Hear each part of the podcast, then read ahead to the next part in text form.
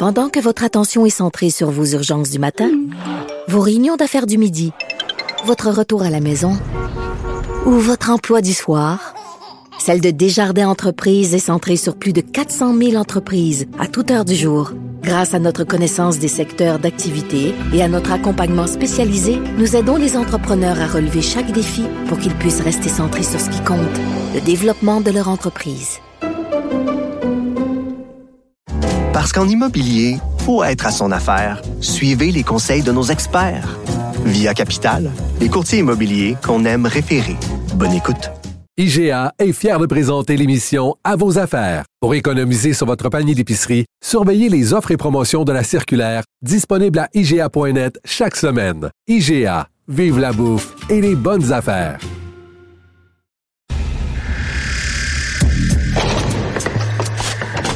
La criminalité, c'est un cycle. Et tu vois, le nouveau procès va se dérouler sans qu'aucun témoin ne se présente à la barre. L'histoire des criminels racontée par l'unique journaliste d'enquête, Félix Séguin. Alors, euh, Félix, ça aurait pris quoi, deux semaines pour avoir un premier meurtre de l'année à Montréal? Oui, qui pourrait avoir des liens avec euh, le crime organisé. La fin de semaine a été assez mouvementée, euh, Richard, et assez pour que je te parle du premier homicide de l'année à survenir sur le territoire du SPVM. Alors, les policiers ont trouvé dans une camionnette, euh, dans la nuit de samedi à dimanche, un homme, son corps inerte à l'intérieur de l'habitacle, près de la rue Dufresne et de la rue Logan. Pour ceux qui ne savent pas trop se repérer à Montréal, là, c'est dans les alentours du pont Jacques-Cartier, quartier centre-sud. Alors, on sait maintenant que c'est Charles Carrier, 30 ans, qui a été tué. Son corps, au début, portait des marques de violence. Ça a pris quand même plusieurs heures avant qu'on puisse conclure au meurtre. Là, on a compris qu'il avait été atteint par balle. Charles Carrier, on l'a vu déjà, euh, et moi, j'ai déjà entendu euh, son nom au cours des dernières années, là, notamment pour un homme qui avait des fréquentations euh, douteuses. Pas qu'il était lui-même un grand narcotrafiquant, mais qui se tenait toujours autour de personnes qui faisait le trafic. Alors, D'ailleurs, son casier judiciaire le démontre depuis 2011 euh, à Québec, à Terrebonne, à Beauharnois, à Longueuil, euh, d'accusation de possession de drogue, possession d'armes à feu, fraude aussi. Alors, je voulais juste laisser ça ici comme ça. L'année commence avec un meurtre euh, qui a on dit pas qu'il a été commandé là par le crime organisé. Il ne porte pas d'ailleurs la signature habituelle du crime organisé, mais en raison des fréquentations de Carrier, c'est possible qu'il y ait un certain lien. Voilà. Écoute, tu nous parlais euh, vendredi euh, de tout ce qui se brasse dans le milieu du crime organisé, justement, qui est de plus en plus le crime désorganisé. Là, l'arrestation d'un proche du défunt caïd, Grégory Woolley. Il y a des histoires, Richard. Euh, dont j'aime te parler parce que c'est pas nécessairement ce qui est écrit euh, qui va être euh, hyper attirant ou euh, hein, qui va faire la manchette. C'est ce qui n'est pas écrit. Dans ce cas-ci, il faut quand même dire de quoi on parle et de qui on parle. On parle de Jean Winzig Bartellus, 50 ans, qui a été arrêté et qui a été arrêté vendredi puis accusé samedi matin, encore une fois, week-end chargé, avec deux armes à feu, un Glock 26, un car CW9, deux armes prohibées, ça lui était interdit d'en euh, posséder.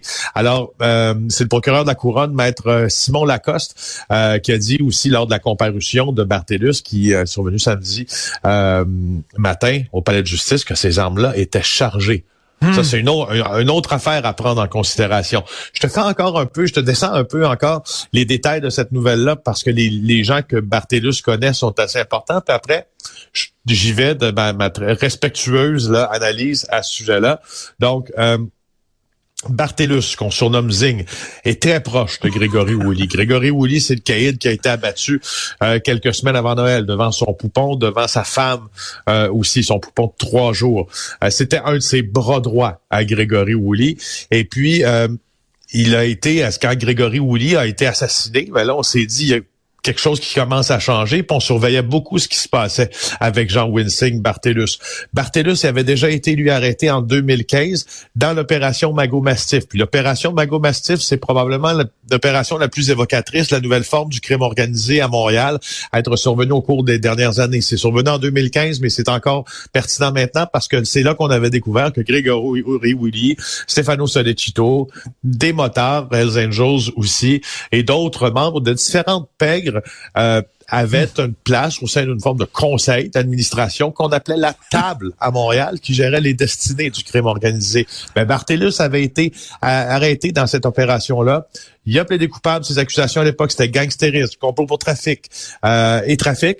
57 mois de prison et il avait été libéré dans les jours suivants parce que, bon, la détention préventive qu'il avait fait purger, tu connais le calcul, là, euh, il faut la soustraire de la sentence qu'on a. Il en avait déjà purgé beaucoup. Ça a été long, les procès, etc. Mais Richard, Richard des fois, les préambules sont longs, mais je veux dire, on souffrira pas de manque de détails ben ici quand quelqu'un se fait arrêter comme ça avec deux armes chargées, c'est aussi signe qu'il y a quelque chose qui se passe à Montréal.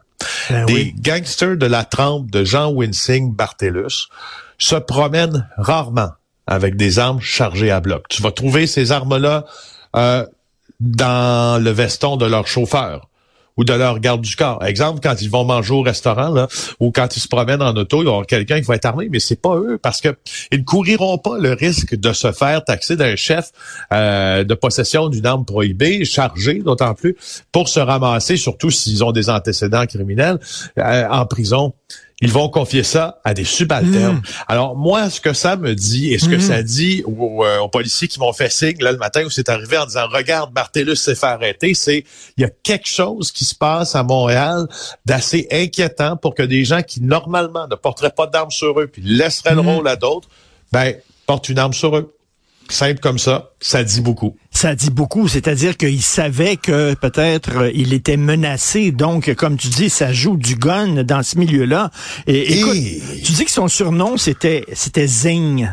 Euh, c'était quoi ton surnom quand t'étais petit? Avais-tu un surnom? Moi, c'était Goga. Je sais pas comment ça se fait. Les, les jeunes venaient et ils sonnaient puis disaient à mes parents Goga est-il là? Je sais pas d'où ça vient Goga. Mais bref, c'était quoi ton, ton surnom à toi?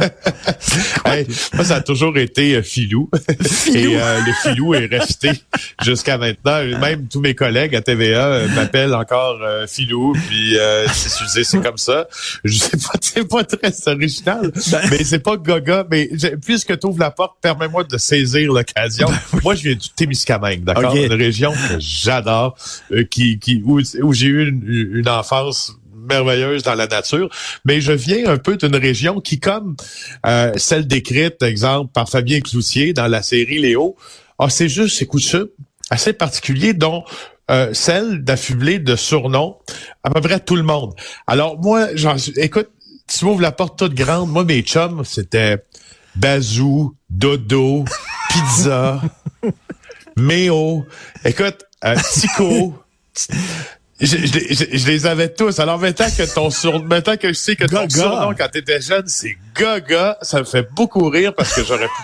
Ça, là, au Témiscamingue, dans les années 80, ça aurait passé 100% Gaga. Mais, mais, c'est quasiment un surnom de moteur, Richard. C'est quasiment un surnom de moteur. Balloon, euh, on sait, il y avait pas fiable. Zing, je sais pas, quand j'entends zing, un chien qui zigne je, je sais pas ah, si. Ouais, euh, on peut penser, c'est sûr que c'est sûr que dans, dépendamment des oreilles qui l'entendent, on peut. Écoute, euh, euh, cette histoire-là incroyable du bureau d'enquête des coquerelles des rats et un écureuil au CHSLD. Puis là, tu lis ben ça il y a un trou. Ça arrive des fois là qu'il y a des souris dans des maisons, même des maisons très bien entretenues puis très belles, ça arrive, ok là? C'est dans les murs tout ça, mais tu vois un trou. Oui, oui, t'attends pas là, tu niaises pas, tu mets de la laine d'acier là-dedans, puis ça vient de finir là. Ils pensent plus par là. Là tu lis ça, une centaine d'interventions dans les CHSLD, ça fait deux mois qu'ils attendent pour qu'ils bouchent un trou. Le trou toujours pas bouché. Écoute là.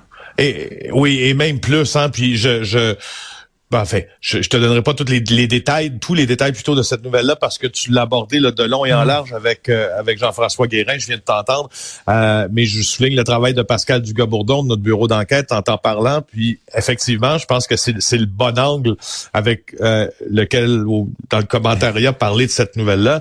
Puis tu sais, tu dis quelques mois, mais dans certains cas, c'est en septembre 2022. Je cite le Service d'inspection des aliments de la ville de Montréal qui avait réprimandé le CHSLD Pierre-Joseph Triet. On avait observé extrêmement de rats, petites mouches. Après septembre 2022, les exterminateurs, ils sont intervenus 53 fois. On en a trouvé encore. Alors, comment Pascal Dugas-Bourdon a eu ça? Loi d'accès à l'information. Ben oui. Une centaine de rapports d'intervention. Alors, je voulais souligner son travail en fin de chronique comme ça, puis te dire qu'effectivement, s'il y a une chose à se rappeler du travail des journalistes, c'est qu'on est là pour rappeler ceux qui n'ont pas fait leur aussi. Et là, dans ce cas-ci, j'ai de la misère à penser que c'est une anecdote. Ça semble être... euh, Ben non, c'est- non non tout un c'est assez assez croustillant mettons et savoureux à lire euh, aujourd'hui dans le journal et en terminant, je veux rien te dire, je veux pas t'insulter mon cher Félix, je veux pas t'insulter, mais mes filles, mes deux filles qui vivent euh, qui ont vécu avec leur mère qui sont maintenant en appartement mais qui ont vécu avec leur mère quand on s'est séparés, euh, ils avaient un chien qui s'appelait Philou. Alors, je rien te dire Ah. ça. OK. ça va. Je prends ça pour ce que c'est. Bye. Salut, bonne journée Philou et à demain. Salut. Salut, bye.